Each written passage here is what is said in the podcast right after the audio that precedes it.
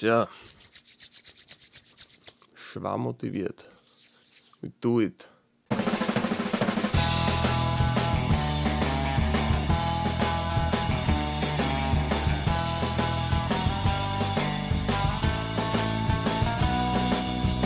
Servus und grüß euch zu Tapacast. Ich bin der Tapa und das ist mein Podcast.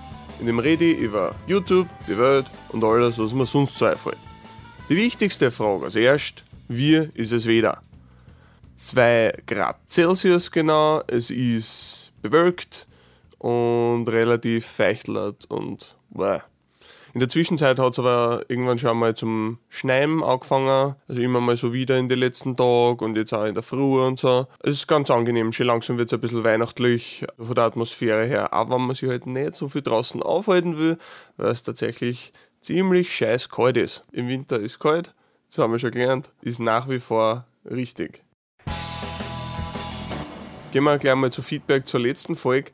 Ist es ja unter anderem um St. Pölten gegangen und da habe ich kurz über Spratzern geredet, wo ja es Frequency stattfindet und äh, ist mir tatsächlich bestätigt worden, es findet dort statt, also der größte Teil und der Teil vom äh, Parkplatz ist, glaube ich, nur in einer anderen der Gemeinde von St. Pölten. Und das ist aber nämlich der Punkt. Ich habe gesagt, Spratzern ist eine eigene Gemeinde. Spratzern ist keine eigene Gemeinde. Das habe ich nachher selber noch nachgeschaut, aber dieses ganze Ding ist auch da für mich, um, um Fehler zu machen nicht alles feinst säuberlich recherchiert zu haben, sondern einfach frei drüber zu reden, was mir so einfällt. Und da wird halt ab und zu was Falsches dabei sein, da kennt sich schon drauf einstellen. Aber ja, da, wie gesagt, rede ganz locker und manchmal halt auch Blödsinn. Nämlich, der Blödsinn ist, Spratzern ist nicht eine eigene Gemeinde, sondern Spratzern ist ein Teil von St. Pölten, also praktisch eine, eine Teilgemeinde.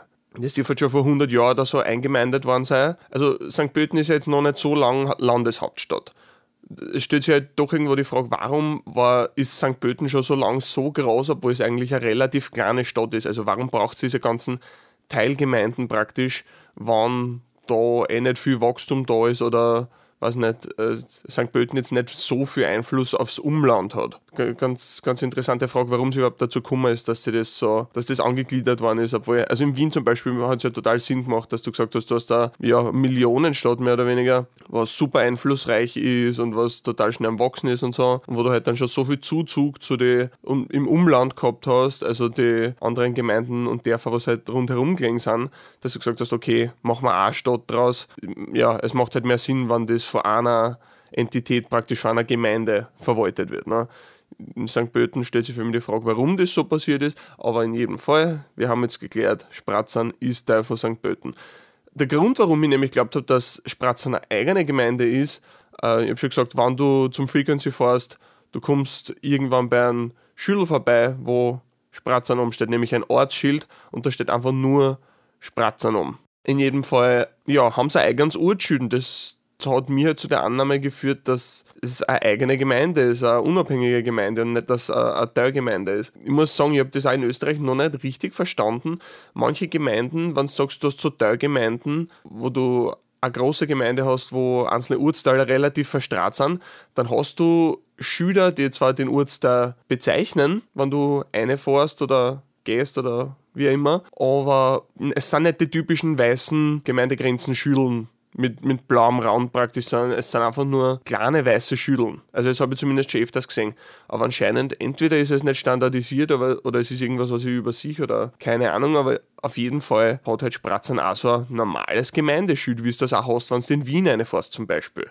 Hast du einfach Wien, weiße Schüttel, blaue Umrandung, du weißt, ah, okay, Gemeinde. Spratzern hat das auch, obwohl es keine eigene Gemeinde ist, was mir ziemlich verwirrt, aber ja, vielleicht haben wir irgendwelche Experten, die mich darüber aufklären können. War halt, war halt ganz interessant.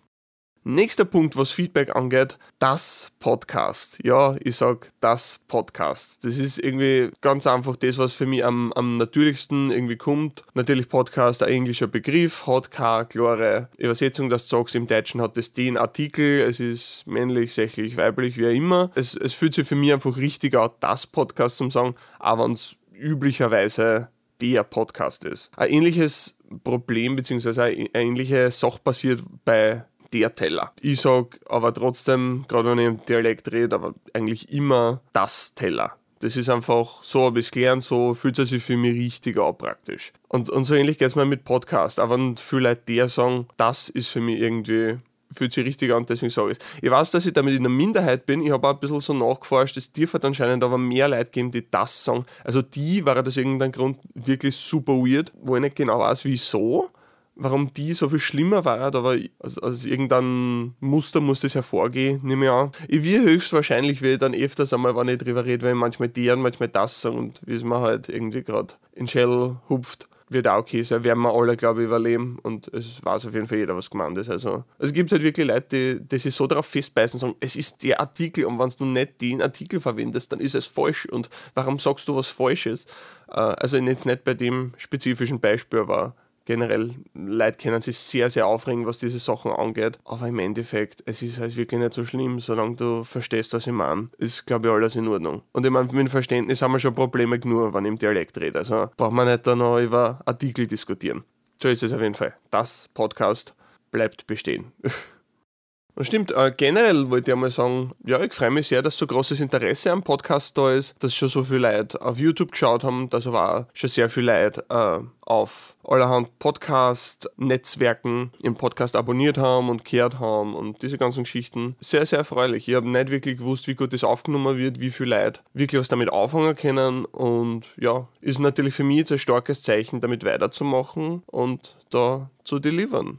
Ich habe immer wieder so ein paar Fragen eingekriegt, wo der Podcast zum Finden ist. Ist er auf Spotify, ist er auf Apple Podcasts, ist er auf Google Podcasts, ist er auf, wie heißt es, Amazon? Heißt es, ich weiß nicht, ob es Audible generell ist oder ob das dann Amazon Podcast, ob es da eigene Podcast-Division auch noch gibt, weil Audible ist ja eigentlich für Hörbücher. Wurscht. Auf jeden Fall, ja, als Podcast sollte überall jetzt eigentlich verfügbar sein.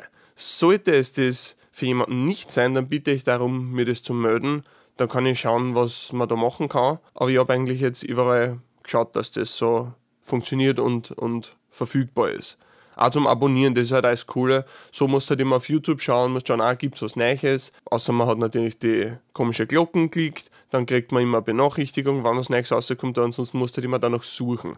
Bei Podcasts ist halt, finde ich, so cool, dadurch, dass es ein RSS-Feed ist, du kannst das Zeug einfach abonnieren und entweder kriegst du eine Benachrichtigung, wann eine neue Episoden draußen ist, oder du kannst einfach nachschauen und hast da praktisch dein Podcast-Feed, das ist alles gerade neu und siehst das dort einfach aufpoppen. Ja, das finde ich ganz praktisch und das ist halt auch leibend, weil es unabhängig ist von großen Plattformen. Also es gibt schon große Plattformen, aber es gibt mehrere große Plattformen.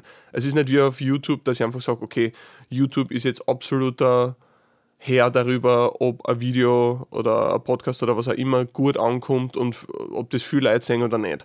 Sondern da ist wirklich, hast du abonniert, dann siehst du das Zeug. Da gibt es keinen Algorithmus, der da irgendwie drüber fährt, der natürlich durchaus seine Berechtigung hat und oft einmal dazu führt, dass man mehr leibende Sachen findet. Aber wenn du sicher gewusst, dass du jede neue Episode kriegst, da ist halt sowas wie, wie bei Podcasts ein RSS-Feed, ist halt viel praktischer. Du kannst halt einfach sicher gehen. Das habe ich abonniert und das ist dann in mein Feed drinnen und fertig. Da gibt es keine Möglichkeit, dass irgendwas davon versteckt wird oder so. Äh, ja, in diesem Sinne, ein paar Leute haben schon gemacht, wollte ich mich sehr bedanken. Fünf Sterne Reviews haben schon einige von euch hinterlassen. Vielen Dank dafür, es ist richtig, richtig cool.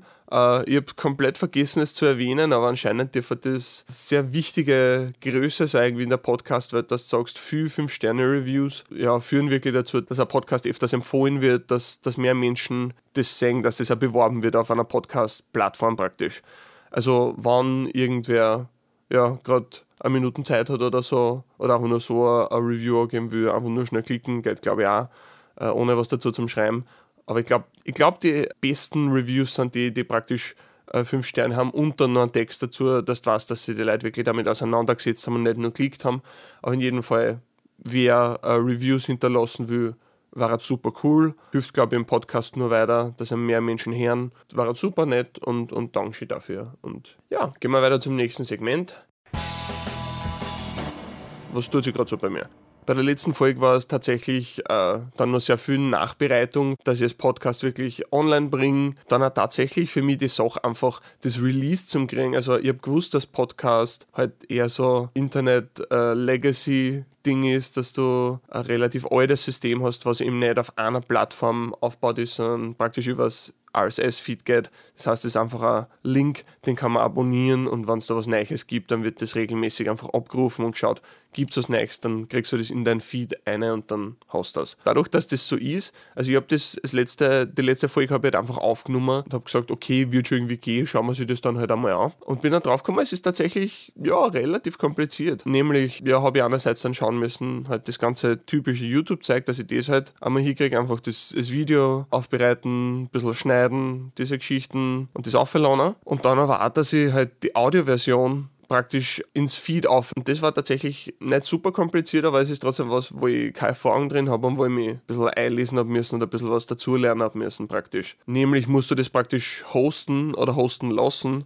Die meisten lassen es hosten, weil es halt viel einfacher ist, wenn du wirklich einen dezidierten Podcast-Hosting-Service hast, der dir alle Tools bereitstellt, wo du einfach nur deine Details eingeben musst und du kannst das gleich in die ganze Welt praktisch verteilen und, und das funktioniert relativ simpel, als wenn du das auf einer eigenen eigenen Website hast und dann musst du das von dort praktisch nehmen und, und überall einbauen und so. Und also als RSS-Feed, RSS-Feed schreiben, gehört tatsächlich nur ein bisschen ein, ein Wissen und ein Können dazu, wie man das macht. Nur wenn du halt so einen Service hast, dann geht das voll Und das ist halt das, was ich gemacht habe. Ist, ist dann relativ simpel und ja, aber halt auch, hat auch ein bisschen Zeit in Anspruch genommen. Und was ich jetzt auch schon seit einigen Tagen mache, ist einfach Recherche fürs nächste Video. Ich will nicht erwähnen, worum es geht. Ich glaube, das war halt ein bisschen ein weiß nicht. Es macht einfach keinen Spaß, wenn ich schon vorher sage, um was es geht, glaube ich. Also ich glaube, es ist einfach cooler, wenn ich nicht vorher, wenn ich nicht vorher drüber rede, worum es genau geht und, und was so wirklich die Details sind, sondern dass man es dann in einer Aufwasch praktisch hat, wann das Video fertig ist. Ich glaube, das ist eine coolere Experience.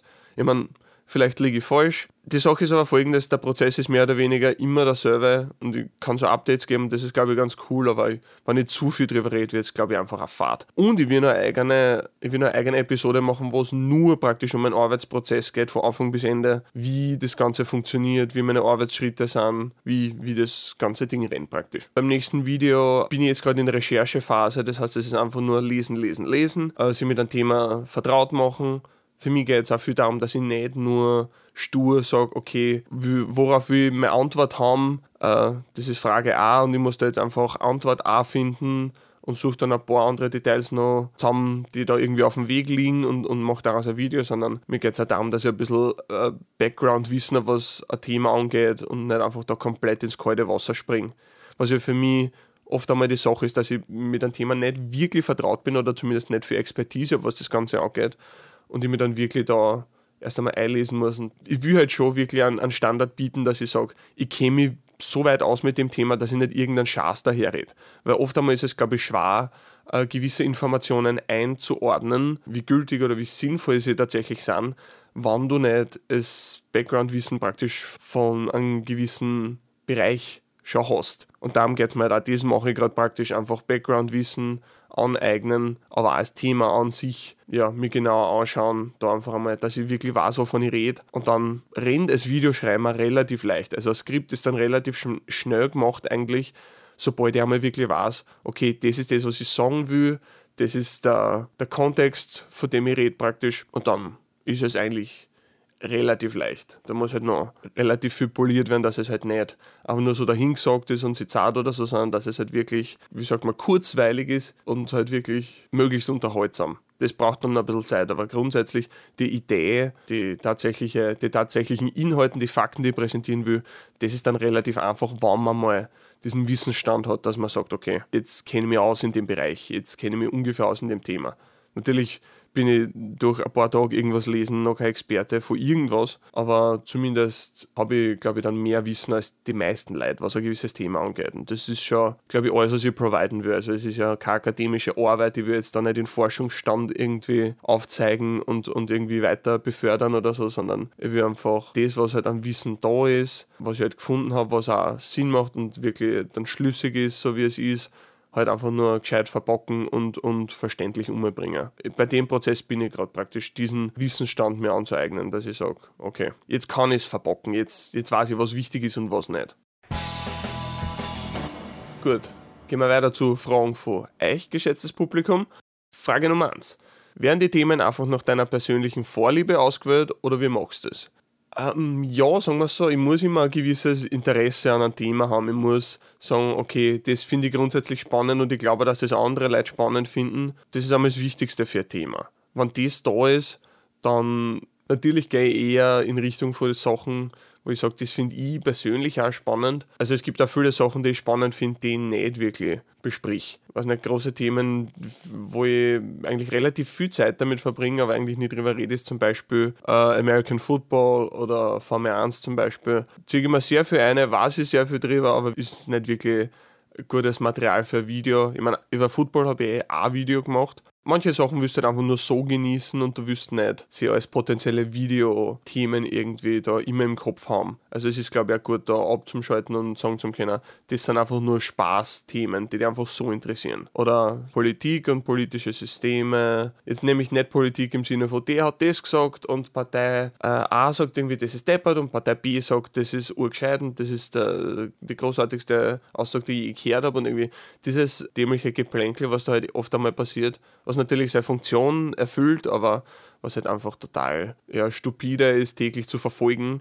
Äh, sondern halt wirklich so, okay, was sind Gesetze, die auf dem Weg gebracht werden? Was ist der Sinn hinter den Gesetzen? Was ist die Idee dahinter? Ist das Ganze überhaupt durchsetzbar? Also gibt es zum Beispiel auch Mehrheiten für das Ganze. Also solche Dynamiken interessieren mich schon sehr. Äh, übrigens da eine große Empfehlung, wer es noch nicht gehört hat, äh, gibt es einen Podcast von ORF slash FM4 äh, vom Armin Wolf und äh, Peter Filzmeier, wo es um das österreichische politische System geht, wo sie halt diese, die wichtigsten Bereiche der österreichischen Politik praktisch durchsprechen und so dieses Crashcourse praktisch präsentieren, was für mich super, super interessant war, obwohl ich mich sehr viel schon generell damit beschäftige, mit dem politischen System und diese ganzen Dynamiken, habe ich noch total viel dazugelernt und ja, also große Empfehlung, wen das interessiert. Podcast heißt äh, Der Professor und der Wolf. Ja, kann man gleich nichts falsch machen damit.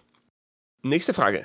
Wie oft schöpfst du bei deinen Themen aus dem Alltag? Sind es öfter Sachen, die frei ausgewählt werden oder Sachen, zu denen du selber eine Antwort finden willst?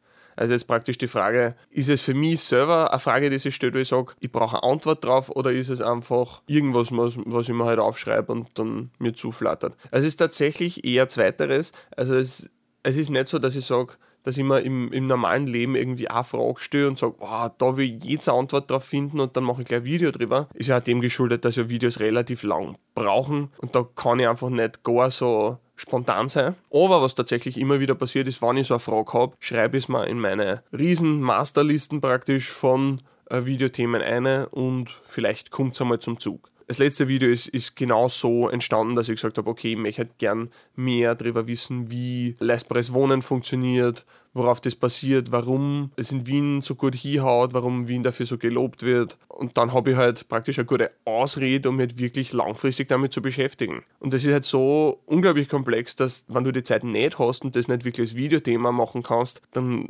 entweder brauchst du super lang dafür und, und lest halt immer wieder so ein bisschen und das geht dann über Jahre, bis du auf dem Wissensstand bist. Äh, oder du magst es halt einfach nicht, weil du sagst, okay, die Zeit habe ich nicht dafür, da die spannend finden, aber geht halt irgendwie gerade nicht. Und deswegen ist das eine ganz coole Möglichkeit für mich, dass ich sage, okay, ich stelle mir die Frage tatsächlich selber, aber es wird dann ausgewählt normalerweise noch. Finden Leute das interessant grundsätzlich? Gibt es genug Leute, die das interessant finden? Finden sie noch spannend praktisch als Video? Also manche Sachen sind zwar interessante Fragen, die aber als Video einfach nicht funktionieren oder wo ich nicht weiß, wie ich das Video approachen soll, dass es einfach interessant umkommt. Ist es ein spannendes Video? Funktioniert es als Videomaterial und nicht ist das Thema an sich spannend, weil ja, spannende Themen gibt es zuhauf. Also da, die gingen mir nicht aus, sondern es ist halt wirklich die Frage, kann ich es gut umbringen? Kann ich das schöne Video verpacken? Darum geht es als erstes. Und wie gesagt, ja, interessante Themen gibt es sehr lange Listen. Nächste Frage. Was hältst du davon, dass Wien die unfreundlichste Stadt überhaupt ist? Ah, finde ich nicht ich weiß, das ist halt so dieses Klischee, äh, Wiener sind alle am Granteln und, äh, und man, ja, mittlerweile hat das schon so ein bisschen so Meme-Status eingenommen, dass man sagt, man ist fast stolz drauf und das ist ja irgendwie cool und so. Ich weiß nicht, ich habe Wien nie als besonders unfreundlich oder, oder grantig oder so wahrgenommen. Ich meine, ich muss halt auch sagen, natürlich, wenn du in diesem Umfeld aufwachst, wenn du einiges anders kennst, dann fallen da solche Sachen natürlich auch nicht auf. Aber ich meine, es ist jetzt auch, wenn ich in andere Länder bin oder so, es ist jetzt nicht, dass ich mir denke, wow, die Leute sind so viel freundlicher und alles ist irgendwie super nett und alles. ja, passiert nicht wirklich. Also ich finde jetzt nicht, dass Wien so super unfreundlich ist. Es kann sein, dass man in, Wien und Österreich generell vielleicht ein bisschen andere Ort hat. Man ist halt schon vielleicht reservierter, ja, eh, eher zurückgezogen, jetzt nicht super offen. Also ich war den Sommer zum Beispiel war in Berlin und da ist mir schon aufgefallen, dass die Leute mehr, mehr an anlächeln oder halt irgendwie an nett grüßen oder so. Aber es ist jetzt kein Riesenunterschied und ich da deswegen nur, nur weil es in, in manche, in manche anderen Länder oder manche anderen Orte die, die Leute irgendwie die Leute freundlicher wirken, da die nicht unbedingt sagen, dass in Wien jetzt alle super unfreundlich sind, sondern es ist halt eher einfach ein bisschen ja, relativ neutral von, von, dem, von der Response, die du kriegst. Und dann, man natürlich, wenn es irgendwie einen Köch gibt, dann natürlich wird herumgemalt. Aber ich meine, das ist überall so. Ich glaube nicht, dass das was, was besonders Wienerisches ist oder so. So, eine Frage machen wir noch. Hast deine Videos copyrighted? Äh, naja, so funktioniert Copyright nicht. Also ich bin jetzt kein Use-Mensch, der irgendwie da super gut über Copyright reden kann, urviel was. Aber Copyright ist was, was dir, wo du grundsätzlich ein Recht drauf hast. Also einfach, wenn äh, irgendwas mein Eigentum ist, äh, dann, dann habe ich die Kontrolle drüber. So wie ein, ein physisches Ding, wenn ich einen Sessel habe, dann kehrt und der Sessel kehrt mir, kann ihm nicht irgendwer einfach mitnehmen. Und genauso, wenn ich intellektuelles Eigentum praktisch habe, wie zum Beispiel ein Video oder ein Podcast oder so, dann kehrt das mir einfach nur, weil ich es gemacht habe, weil ich der Besitzer und Eigentümer davon bin. Gibt ja also einen Unterschied zwischen Besitz und Eigentum, aber da müssen wir jetzt gleich wirklich nicht drauf eingehen. Was nicht, ich, ich glaube, Just-Leute äh, schmunzeln vielleicht gerade ein bisschen, aber ja. Da kenne ich mich auch nicht nur aus, dass ich wirklich drüber reden kann, aber auf jeden Fall, ja, ich habe das Ding gemacht, also habe ich in erster Linie mal die Rechte dran. Und wenn ich die abtreten will, dann kann ich die abtreten, aber ja, man muss nicht irgendwas copyrighten, um zum sagen, das gehört jetzt mir. Ich glaube, die Idee von wirklich äh, Copyright, was ausgesprochen wird oder irgendwo draufgeschrieben wird, ist halt einfach die, dass du es klar machst, dass du von vornherein sagst, okay, das ist Eintragung, das ist praktisch fixiert jeder weiß, das gehört dieser Person. Wenn ich auf das Ding praktisch zugreifen will, also irgendwas mit diesem geistigen Eigentum da praktisch machen will, kann ich mich an diese Person wenden. Und es ist halt auch rechtlich besser abgesichert. Also ich könnte ja trotzdem zum Beispiel nachweisen, dass ich die Person bin, die meine Videos produziert hat, weil niemand anders hat zum Beispiel meine Schnittfiles. Oder es ist meine Stimme, die da drauf zum Herrn ist. Also es gibt einfach gewisse Punkte, wo du einfach vor Gericht dann praktisch sagen könntest, das ist offensichtlich meins und von mir gemacht und nicht an irgendwen anders abtreten. Aber trotzdem ist es natürlich sinnvoll, diese Sachen auch einzutragen. Äh, ich glaube auch nicht, dass das in meinem Fall ja, irgendwie da ein ein großer Bedarf dran ist. Also ich glaube, das funktioniert auch so ganz gut. Eine andere Sache, die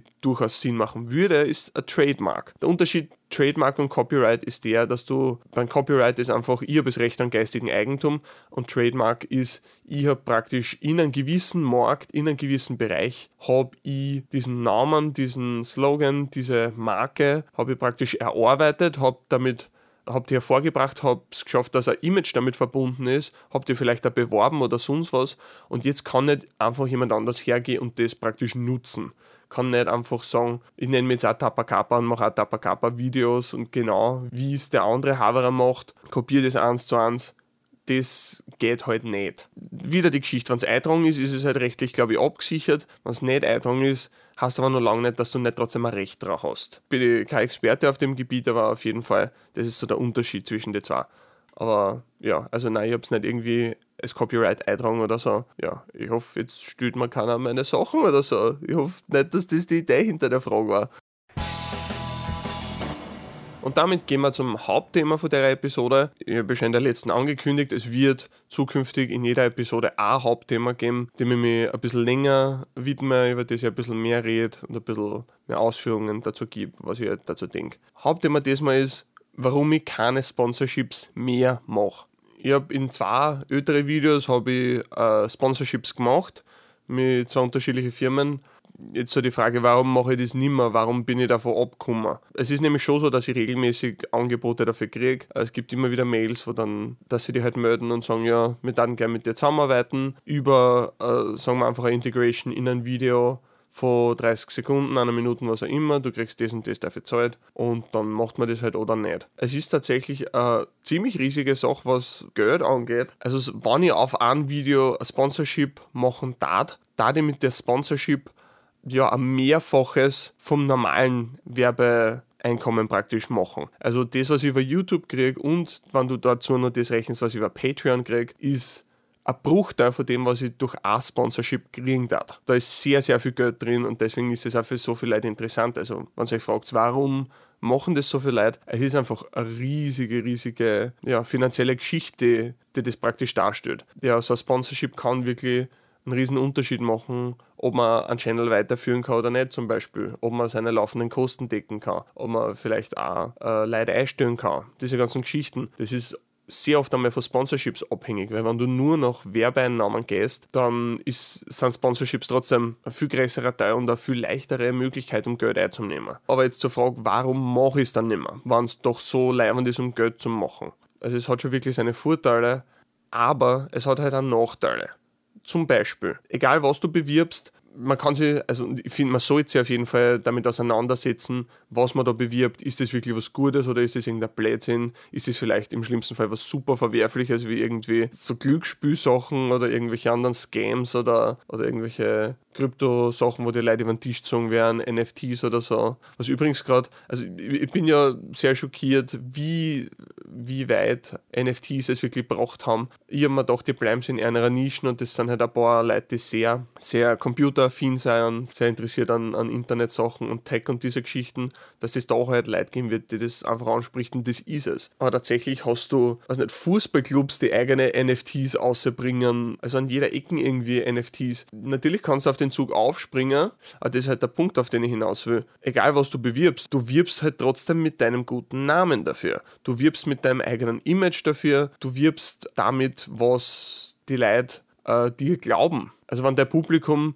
dir glaubt und du nutzt praktisch dieses, dieses Vertrauen aus, indem du irgendeinen Schatz promotest und einfach so viel Geld machst, ist es halt einfach unmoralisch. Ne? Ich muss sagen, ich habe, glaube ich, selten solche Angebote gekriegt, die halt wirklich super, super trashy sind. Also das Schlimmste, was gleich dabei war, war halt Raid Shadow Legends, was halt wieder so ein Meme ist, dass man sagt, das ist, das ist ein bisschen ein Witz in sich selbst. Und das ist halt irgendwie, ja, fast schon so ein Ehrentitel ist, wenn man das Angebot kriegt. Aber wenn du halt das Spiel selber anschaust und wie es sich finanziert, diese Geschichten mit Mikrotransaktionen, mit ja, das Spiel ist gratis, aber du zahlst halt dafür ja, einen Vorteil im Spiel zum haben oder auch noch für andere Sachen. Also ich, ich finde so Sachen wie, dass du einfach nur, was nicht, irgendwelche Skins oder irgendwelche Items oder so dir freischalten kannst, indem du zahlst.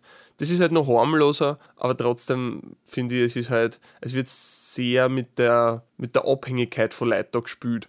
So, so Mobile Games sind ja vor allem deswegen so groß, auch nicht nur, weil sie jetzt ein gutes eine gute Spielexperience bieten, sondern weil sie deine Buttons pushen können, weil sie genau wissen, wie es dir irgendwie hooken und wie du einfach dabei bleibst und wie du, wie sie dich in eine Situation bringen, wo du Geld dafür hinlegen willst. Und ich finde, es ist halt eine, eine Produktion und User, wenn man im Vorhinein zahlt. Wenn man einfach sagt, okay, ich zahle für dieses Produkt fertig. Ja, dass man natürlich anders mehr Geld macht, ist eh klar, aber ja, ich finde es halt trotzdem nicht gut. Ich mache mir sehr viel Gedanken darüber, was mache ich mit meinem Image, wie ich mein Image für sowas hergeben. Und auch wenn es gute Sponsoren sind, wenn es Sachen sind, ein Service, der eigentlich ganz cool ist, den nutze ich vielleicht sogar selber. Also ist nicht das Schlimmste auf der Welt. Ich verstehe, warum Leute äh, Sponsorships machen. Wie gesagt, ich habe es auch selber gemacht. Es ist halt aber trotzdem so, dass ich dann praktisch als Person, als Channel äh, für diese Marke stehe, die ich da gerade bewirb. Ich bin einfach für mich zu dem Schluss gekommen, ich kann den Channel und mich selber mit einfach nur Werbeeinnahmen plus Patreon erhalten. Also mache ich das so. Ich finde trotzdem für mich persönlich ist es, ist es leibend, wenn einfach die Videos einfach nur die Videos sind. Und ich rede vielleicht über, über Sachen, die ich promote. Was noch ein Punkt ist, warum Sponsorships nicht wirklich was für mich sind, ist einfach, dass es halt einfach dass es eine gewisse Arbeit erfordert, so ein Sponsorship überhaupt zu implementieren. Das heißt, das funktioniert nicht einfach so, dass du sagst, okay, ich mache ein Sponsorship und dann erscheint das praktisch in dem Video. Du musst ja praktisch trotzdem das einbauen, du musst dir überlegen, wie kann ich das vom, vom Narrativ her, vom Flow vom Video einbauen, ohne dass es super unangenehm wirkt. Und das ist halt gerade bei meinen Videos, glaube ich, eine Schwierigkeit, weil meine Videos sehr auf einem geschlossenen Narrativ basieren ich fange an mit dem Thema und ich end mit dem Thema und nehme die da praktisch so mit auf, auf eine Reise durch das Thema und, und bespreche alles, was halt irgendwie äh, sinnvoll zu besprechen ist. Und wenn ich jetzt mittendrin irgendwo eine Unterbrechung habe und jetzt über irgendein Produkt reden, dann komme ich wieder zurück praktisch zu dem Ding. Das dauert einfach so stern im Flow, dass ich das einfach nicht, ja, nicht vereinbar sich mit dem, wie meine Videos mache und wie, wie das meine Videos sind. Ja, mir ist es lieber einfach gar nicht gar nicht damit in Kontakt zum kommen und einfach grundsätzlich zum sagen, das ist halt einfach was, was ich nicht mache. Dafür bitte ich dann halt lieber einmal um Unterstützung auf Patreon. Sich da wirklich, dass das Leid wichtig ist und, und komme mit einem gewissen Respekt einer entgegen, indem ich eben nicht Sponsorships dann einbaue. Ich muss sagen, grundsätzlich, also so fast ein bisschen ein Traum von mir war, wenn ich generell äh, Video-Werbeeinblendungen möglichst reduzieren könnt oder sogar ganz abschalten könnt.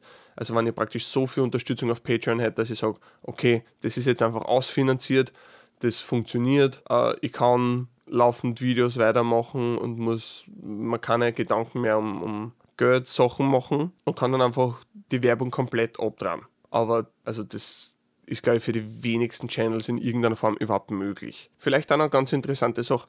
Warum gibt es überhaupt so viele Sponsorships? Warum machen es so viele Leute? Es ist ein, riesiges, ein riesiger finanzieller Anreiz da, das zu machen, weil es halt viel mehr Geld bringt als alles andere, was du machen kannst, so ziemlich. Aber es ist halt ein bisschen tiefergehend, ist es halt auch. Im Internet ist halt fast alles gratis. Und das ist, hat gute Seiten, nämlich dass jeder dazukommt dass du da keine, keine Paywall hast, dass, dass du sagst, manche Leute können sich es nicht leisten, irgendwas zum Lesen oder irgendein Video zu konsumieren und deswegen kommen sie einfach nicht dazu und werden halt da praktisch ausgeschlossen, dadurch, dass sie weniger Geld haben. Das Problem mit dem Ganzen ist, finanziert werden muss ja trotzdem. Weil es macht schon Sinn, dass man irgendwo für die, für die Energie und die Zeit, die man einsteckt, um was Leibendes zu produzieren, dass man dafür auch was zurückkriegt. Allein, um halt es möglich zu machen, dass man überhaupt ja, die Zeit dafür hat, dass man, dass man sich nicht durch einen anderen Job zum Beispiel finanzieren muss und dann zum Beispiel YouTube nur spaßhalber machen kann. Also es ging ja zum Beispiel bei meinen Videos überhaupt nicht, dass ich einfach sage, ich mache so nebenbei, so jeden Tag eine Stunde oder was, neben einer Vollzeit hocken. Das ging halt einfach nicht. Also es dauert viel zu lang da und dann es irgendwie, dann irgendwie ein Video im Jahr geben oder so. Und das ist, glaube ich, nicht im Interesse von irgendjemandem. Deswegen, es ist schon gut, dass, dass diese Finanzierungsmöglichkeiten gibt durch Werbung und durch, durch Patreon und halt auch durch Sponsorships, weil dann ganz viele YouTube-Channels nicht existieren daten. Ganz viel Journalismus da nicht existieren, wenn es keine Werbung auf die Artikel gab. Auch wenn die Werbung oft super intrusive und nervig und geschissen ist. Äh, vor allem auch was Cookies angeht und diese Geschichten. Oder ist auch übrigens so, so ein absolutes Lieblingsding von mir. Du gehst auf eine Website zu irgendeinem Artikel, willst du anfangen, den Artikel zu lesen und du hast einfach ein Pop-up vor einem Video, wo über irgendwas geredet wird. Also ich frage mich wirklich, was in, in die Cape für die Webdesigner da vorgeht. Also ich denke mal, wenn ich was lesen will und will was lesen, dann will ich nicht ein Video drüber schauen, sonst suche ich nach einem Video. Also es muss irgendeinen Grund geben, warum die das machen. Vielleicht bringt das irgendwie mehr Engagement oder kann man damit irgendwie mehr Werbeeinnahmen lukrieren oder ich verstehe es nicht genau. Aber irgendwas muss es bringen, weil es ist einfach eine super nervige Geschichte eigentlich als Konsument. Und trotzdem gibt es das aber so oft und es, es ist halt so ablenkend. Es ist so. Vor allem, du musst das ja dann immer stoppen, weil dann quagelt das da nebenbei und du kannst den Artikel gar nicht lesen. Das ist dermaßen ablenkend, wenn da irgendwas herumflimmert, praktisch irgendein, irgendein Video rennt im Hintergrund zu einem Artikel. Also ich frage mich, ob dann wirklich Leute, ob es dann Leute gibt, die sagen, ah, okay, da klicke ich jetzt drauf und das schaue ich mir an, statt den Artikel zum Lesen, auf den ich geklickt habe. Ich kann es mir nicht vorstellen, aber es muss irgendeinen Schmäh geben, warum das gemacht wird. Aber ja, in jedem Fall, so, so nervig wie das manchmal sein kann, ist es halt trotzdem die Basis, wie Sachen im Internet finanziert werden. Ich persönlich finde, find, es ist eine viel bessere Lösung, wenn mehr Leute für mehr Sachen zahlen. Das macht nämlich die Sachen erstens einmal qualitativ besser und langfristig auch besser finanzierbar und nicht so abhängig von, gerade in Österreich ist es ja eine Riesengeschichte, dass, dass du mit Inserate so viel Druck ausüben kannst auf Medienhäuser, dass man sich halt ja, wohlwollende Berichterstattung damit mehr oder weniger kaufen kann. Wenn eine Zeitung einfach sagen könnte, okay, wir können unseren gesamten Betrieb nur durch Abos finanzieren, dann müssen sie keine dämliche Werbung schalten, müssen sie nicht so ein blödes Pop-up haben, was die stört und müssen halt auch nicht ihre Inhalte anpassen, müssen vielleicht auch nicht so, so clickbaity sein mit dem, was sie praktisch produzieren, wie sie ihre Artikel schreiben oder ihre Headlines.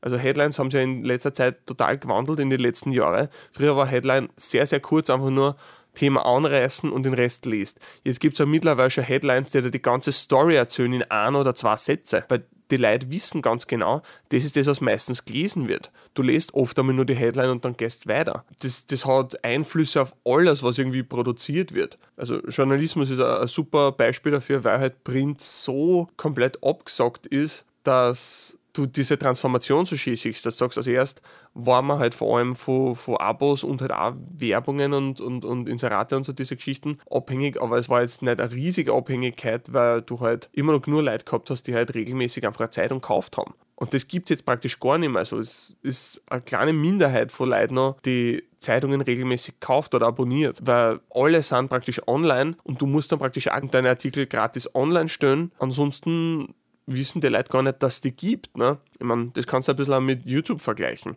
Wenn ich einfach meine YouTube-Videos machen darf, aber nur hinter einer Paywall verstecken darf, darf niemand meine Sachen schauen, beziehungsweise überhaupt wissen, dass ich existiere, wenn niemand fängt an, ein Video zum Schauen, von dem man noch nicht weiß, ob es gut ist, von dem man nicht irgendwie, wenn du noch kein Interesse hast, was dieses Ding angeht oder dass dieses Produkt, das du da kaufen musst, dass das tatsächlich eine gewisse Qualität hat. Also da ein bisschen mit praktisch Gratisprodukten Leute anzuwerben und dann aber auch auf eine Bezahlschiene zum Gehen, ist, finde ich super legitim und, und nur sinnvoll, weil damit schaffst du mehr Qualität, damit schaffst du es, dass langfristig, damit schaffst du es, dass langfristig mehr von diesen Produktionen gemacht werden. Dass das auch finanzierbar ist alles. Das ist halt die Sache, die Sachen, die nicht finanzierbar sind, sterben halt aus. Und das ist grundsätzlich nicht so schlimm, weil es gibt halt schlechte Sachen, die halt keiner sehen will und dann gibt es die halt niemand. Das ist ja okay. Das ist ja eine, eine sinnvolle Sache, das da praktisch schon ein bisschen eine Marktdynamik drin zu haben. Die Frage ist nur, wie intensiv ist diese Marktdynamik? Wie sehr bist du wirklich davon abhängig, da sofort Engagement zu erzeugen, anstatt dir praktisch einen guten Namen aufzubauen? Das sind halt zwei unterschiedliche Sachen. Also, wenn ich schon von Sponsorships geredet habe und praktisch mein Image, mein, ja, wofür mein Channel steht, praktisch, ich will mir halt einen guten Namen aufbauen. Ich will sagen, dass das, was ich mache, Qualität hat und dass das, egal um was es geht, egal was es für ein Thema ist, was es für ein Video ist, dass ich was von Qualität biete zumindest. Hingegen, wenn ich jetzt einfach sagen darf, okay, ich will jetzt möglichst schnell, möglichst viele Leute irgendwie dazu bringen, dass, dass Videos von mir schauen, mag das schon sein, dass die draufklicken, aber nachher denken sie, also, was ist denn das für ein Trottel, das abonniere ich ganz sicher nicht, das ist saudämlich. Aber es draufklickt haben, weil ich halt durch Clickbait, durch, durch irgendwelche wüden Titel die Leute dazu gebracht habe. Aber du musst natürlich auch, musst die Leute irgendwo ansprechen auf einer Ebene. Also es muss schon was von beiden da sein. Aber das muss man halt für sich selber praktisch aushandeln, was ist die richtige Balance zwischen plakativ und simpel und, und einfach ansprechend, aber andererseits auch tiefgehend und informativ und mit Substanz. Wieder mal was in eigener Sache, nämlich äh, Weihnachten steht bald vor der Tür und ich bin eigentlich schon viel spät, was das Ganze angeht. Ich wollte da trotzdem darauf hinweisen, es gibt Tapakapa Merch, einfach Tapakapa Merch googeln und dann findet ihr es eh schon. Es ist auch verlinkt auf dem Channel und unter jedem Video und überall soll es eigentlich verlinkt sein. Da gibt es allerhand nette Designs als T-Shirts und Hoodies. Es gibt Heferl, es gibt Poster, alles, was man so braucht. Also vielleicht so als Weihnachtsgeschenk, vielleicht keine schlechte Idee. Wenn das jemand kaufen möchte, war es sehr nett als Unterstützung. Vielen Dank dafür.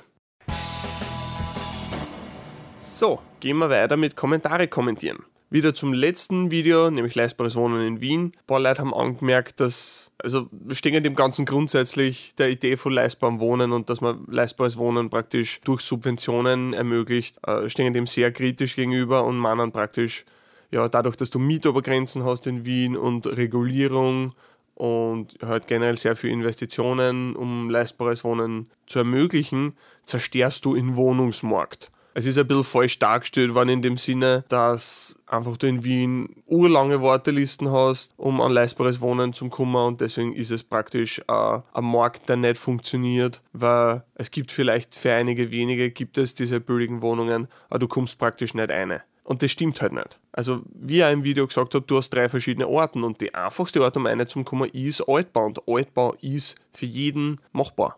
Also solange du ein Einkommen hast und, und das nachweisen kannst, gibt es kein Problem, eine Altbauwohnung zu kriegen. Der Punkt ist halt, Altbau wird oft nicht als leistbares Wohnen angesehen, weil der Richtwert halt oft einfach nicht eingehalten wird. Oder weil es immer wieder Horror-Stories gibt von total unbewohnbare Wohnungen, wo halt die Leute immer noch versuchen, was weiß ich, wie viel Geld raus zum Pressen, einfach weil das irgendwo in einem Bezirk liegt, der sehr zentral ist oder gut anbunden ist oder sonst was. Ne? Diese Möglichkeiten existieren natürlich. Es, es gibt es immer wieder, dass Leute da versuchen, einfach abzumcashen bei Wohnungen, die absolut indiskutabel sind. Ne? Aber die Tatsache ist trotzdem, wenn man sich so eine Wohnung nimmt und dann sagt, Moment, das ist aber zu viel, was du da verlangst, ich gehe zur Schlichtungsstelle und lass das Ganze anschauen, dann wird dir da trotzdem geholfen. Also es gibt dann trotzdem Möglichkeiten, um das Ganze zu lösen, um diese überhöhte Miete praktisch wieder Arbeit zu bringen, dort wo es hingehört. Und damit ist es dann leistbar. Und damit ist es eine super Möglichkeit für Leute, die nicht aus Wien sind, die nicht schon fünf Jahre auf einer Warteliste sind, dass du trotzdem zu leistbaren Wohnen kommst. Das ist ja das Coole an Altbau. Dass es diese drei Stufen praktisch, äh, Gemeindebau, Genossenschaft und Altbau, dass sie die Leihwand ergänzen, weil es für drei teilweise überschneidende, aber teilweise sehr separate Märkte praktisch zuständig sind. Und wie gesagt, du musst nicht jahrelang warten, um eine leistbare Wohnung zu kriegen in Wien. Du kannst einfach eine Altbauwohnung nehmen. Das ist tatsächlich möglich und davor gibt es genug am Markt. Aber natürlich der Druck am, am, Wohnungsmarkt steigt, ist es immer noch locker möglich, eine Altbauwohnung zu kriegen. Und klar, es wird höchstwahrscheinlich zu viel dafür verlangt. Du kannst da diesen Mietvertrag dann unterschreiben und dann, wie gesagt, zur Schlichtungsstelle und das Ganze richten lassen praktisch und dann passt es. Ist vielleicht nicht einfach und ist auch mit viel Aufwand verbunden, das Ganze. Also, das will ich dann nicht irgendwie klarreden. Das ist schon viel Hocken alles. Aber es ist trotzdem eine Möglichkeit und es ist eine Möglichkeit, die du in, glaube ich, für andere Länder gar nicht hast. Dass da einfach die Stadt einen Dienst zur Verfügung stellt, der überprüft, ob du da rechtlich korrekt behandelt wirst. Und ja, allein die Möglichkeit zum haben, finde ich, schon, ist schon eine super Sache. Und wie gesagt, und genau deswegen hast du eben nicht dieses Problem, das da einige Leute dargestellt haben, von wegen, es ist einfach unmöglich, da eine leistbare Wohnung zu kriegen, weil das sind nur die paar, also die Lucky Few praktisch, die ja entweder wen kennen oder, oder irgendwie anders mit Klick dazugekommen sind. Natürlich, es ist nicht einfach einen Finanzierungsbeitrag für eine Genossenschaftswohnung aufzubringen. Es ist nicht einfach, überhaupt eine Genossenschaftswohnung zu kriegen, aber wenn du einen Finanzierungsbeitrag hast, weil ein neues Projekt so schnell mit Bewerbungen geflutet wird, dass du oft gar nicht dazu kommst, dass du, dass du dir eine Wohnung aussuchst.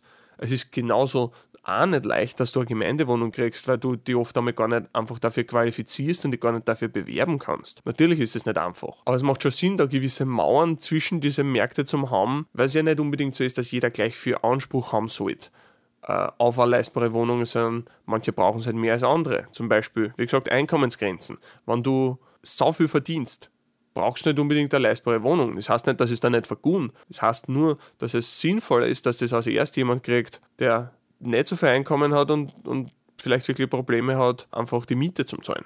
Also diese, diese, das da ein bisschen so zu, abzutrennen, diese Märkte, ist grundsätzlich schon sinnvoll. Wie die Märkte abtrennen sind, ist halt wieder eine andere Sache. Aber einfach zum sagen, ja, das ist mehr oder weniger ein, ein kommunistischer Albtraum, weil du musst ewig warten auf eine neue Wohnung und ja, kann sein, dass du einfach ein hast und dann kriegst keine oder zahlst halt dann trotzdem ein Vermögen, weil irgendwie der Markt nicht funktioniert, weil dann zu wenig gebaut wird oder so. Das ist es halt nicht. Vor allem auch deswegen, weil in Wien sehr, sehr viel gebaut wird.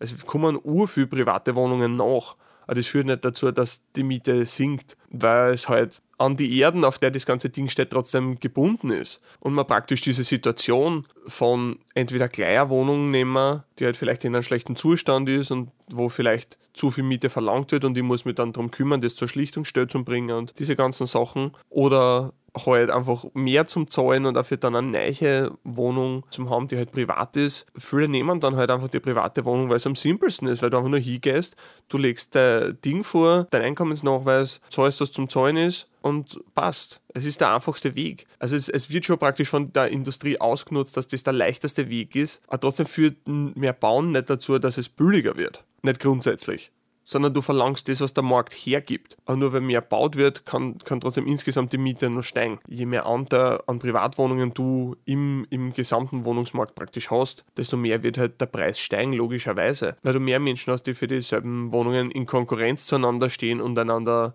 überbieten können sodass du nur wirklich die auspflücken kannst, die gewillt sind, am meisten dafür zu zahlen. Also dieser Gedanke, einfach mehr bauen und dann wird schon alles gut gehen, so einfach ist es nicht. Es bringt einfach überhaupt nichts, wenn du Wohnungen baust, die dann nicht leistbar sind. Also es ist vielleicht für die Person shit, das es leisten kann.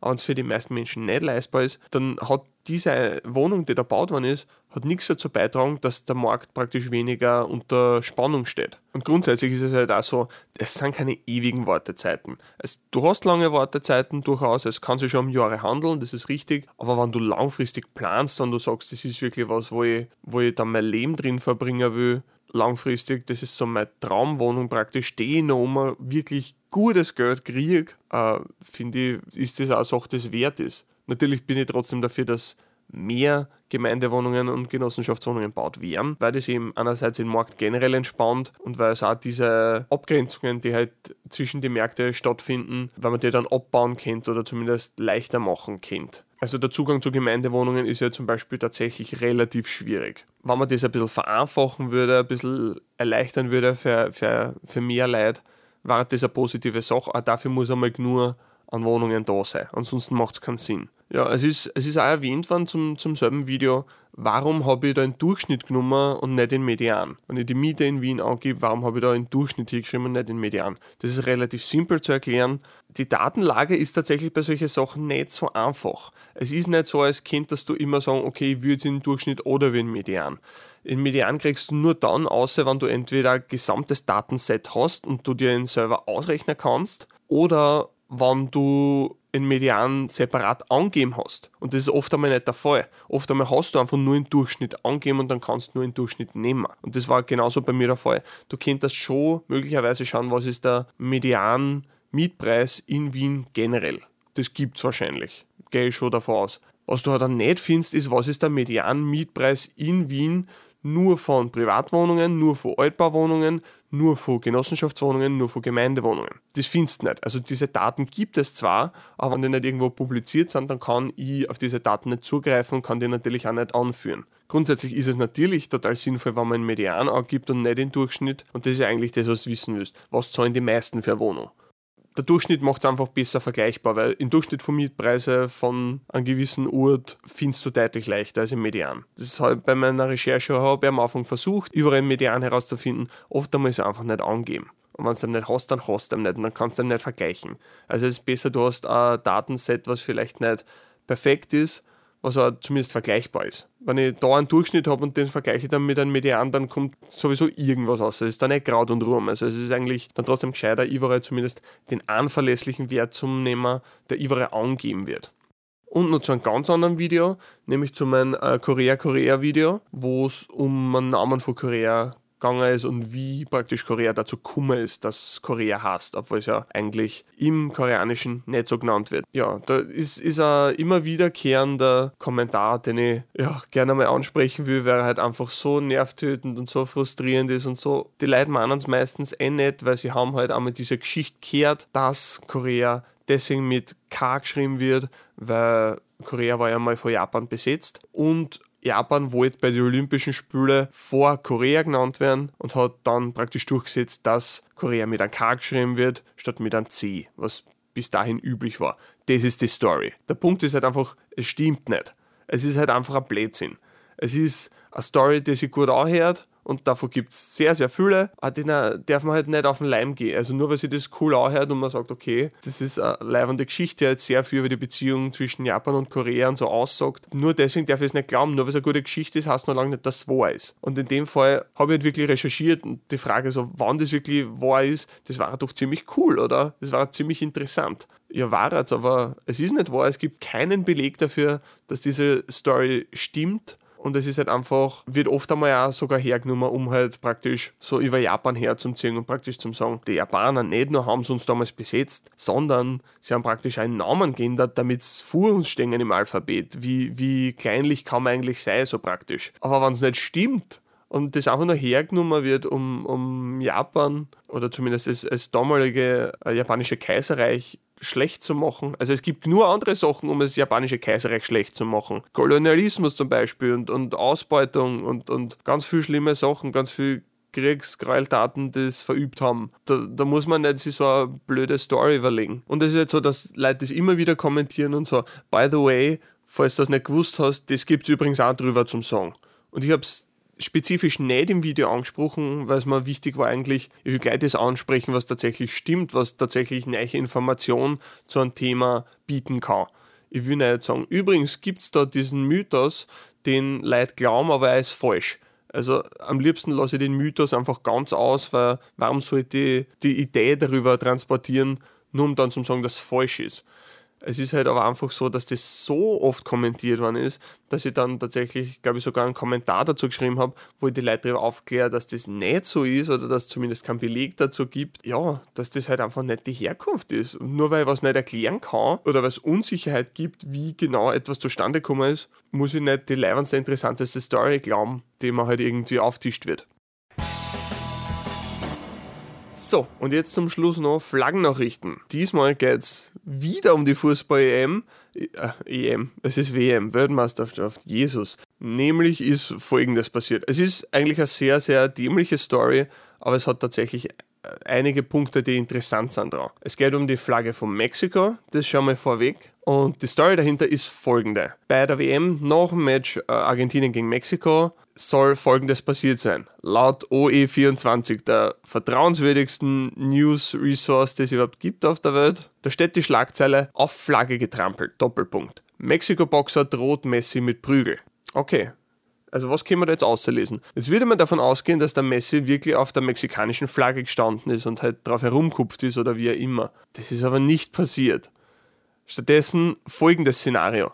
Nach dem Match waren es in der Umkleidekabine, die Argentinier haben sie dort umgezogen, wie man das so macht. Und da ist praktisch gefilmt worden, dass man einfach in Sieg gefeiert hat, glaube ich. Da ist, ein Video online gestellt worden von die Argentinier in der Umkleidekabine. Und da liegt tatsächlich in der Umkleidekabine vor Messi ein mexikanisches Fußballtrikot. Wahrscheinlich wegen einem Trikottausch. Jetzt passiert folgendes. Der Messi will seine Schuhe ausziehen und um seine Schuhe auszuziehen, streckt er den Haxen ein bisschen Viere und und flickt praktisch den, den Schurch so ein bisschen. Lass den in, in Schurch so Viere schnappen, damit er leichter rauskommt. Und in diesem Prozess berührt er mit der Zeichen das mexikanische Trikot und schiebt es ein Stückchen nach vorn. Das ist alles, was passiert ist.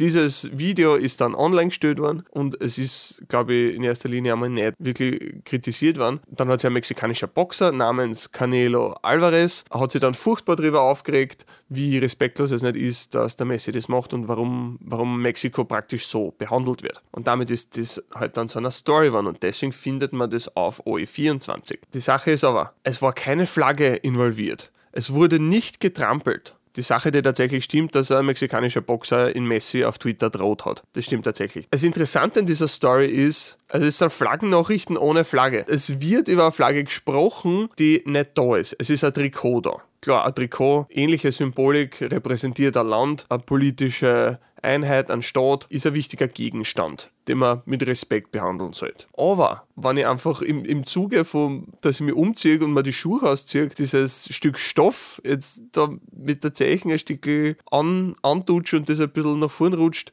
das ist ja noch herumtrampeln, das ist nicht einmal respektlos. Das ist halt einfach Kleidung als Kleidung wahrnehmen. Es ist was anderes, wenn es eine Flagge gewesen wäre, die halt wirklich hinholst und dann bewusst irgendwie zerstörst oder so. Das ist tatsächlich was, wo sie Menschen in einer Nationalstolz oder in in einer Identität oder wie auch immer gekränkt fühlen können, verletzt fühlen können, ist nachvollziehbar. Vor allem, wenn man es damit auch Fuhr gehabt hat, jemanden vor den Kopf zum Stoßen. Weil keiner zieht der Flagge vor ein Land an, das er cool findet. Ja? Du willst ja damit sagen, hey, das ist scheiße, das kritisiere ich, da bin ich dagegen. Das ist die ganze Idee dahinter. Nur das hat ja da überhaupt nicht stattgefunden. Also, dass, dass praktisch dieser unschuldige Prozess von, ich ziehe mal die Schuhe aus und da liegt ein Trikot vor mir und ich habe dieses Trikot mit dem Fuß berührt, äh, dann aufgebauscht wird zu einem, zu einem äh, Skandal und irgendwie einer extremen Respektlosigkeit, die da in Messi unterstellt worden ist. Da muss man schon sehr kreativ sein, um wirklich zu dem, zu dem Schluss zu kommen. Warum ich die Story so interessant finde, ist,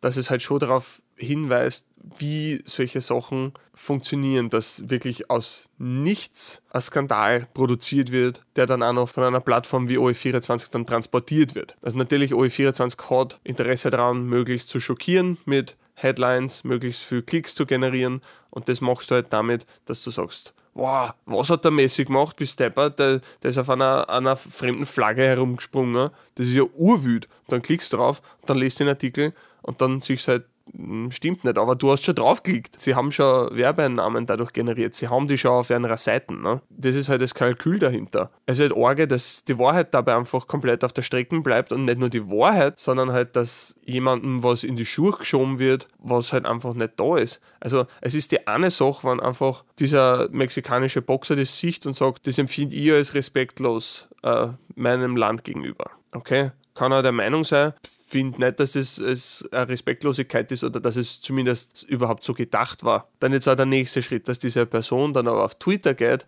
und praktisch da der anderen Person, deren Verhalten man missinterpretiert hat, dann zu drohen oder zumindest zu unterstellen, dass er sich extrem respektlos verhalten hat in aller Öffentlichkeit und dass dann eben eine Nachrichtenplattform wie OE24 hergeht und das Ganze dann noch zu einer Story macht, natürlich eh noch auf irgendeinem anderen Medium übernommen, aber trotzdem es zumindest diese, diese Story zumindest an mehr Menschen transportiert, das, das praktisch aufbläst, das zu mehr Bedeutung kommt praktisch, dadurch, dass es da gezeigt wird. Es ist dann halt so, so ein perfekter, wie das Internet missbraucht werden kann, um einerseits Geld damit zu machen und andererseits auch falsche Informationen zu verbreiten. In dem Fall ist beides passiert. Einerseits die falsche Information, der Messi ist, ist super respektlos gegen, gegen Mexiko und, und hupft am Trikot herum, was irgendwann zur Flagge geworden ist, was, was überhaupt keinen Sinn macht. Weil ich meine, es ist nicht mehr die Flagge auf dem Trikot, es ist ein Emblem auf dem Trikot.